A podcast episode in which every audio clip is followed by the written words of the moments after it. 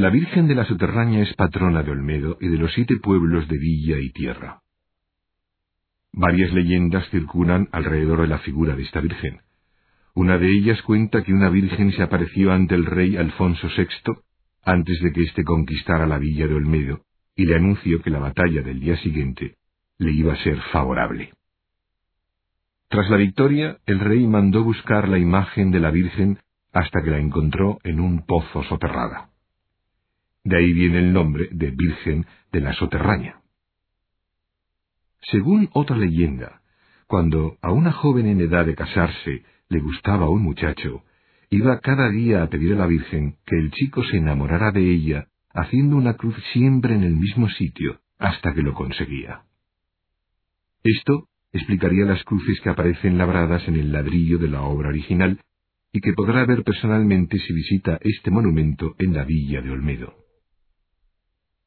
El escudo de esta Virgen tampoco está exento de relatos.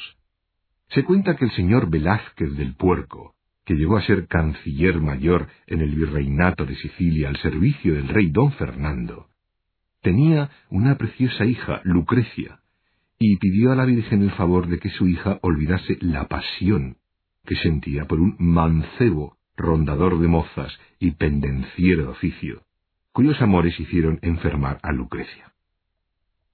La Virgen le concedió milagrosamente la curación de su hija, y Velázquez del Puerco hizo entrega de su escudo de armas a la Virgen en la capilla cripta de la Soterraña, en un solemne acto de agradecimiento.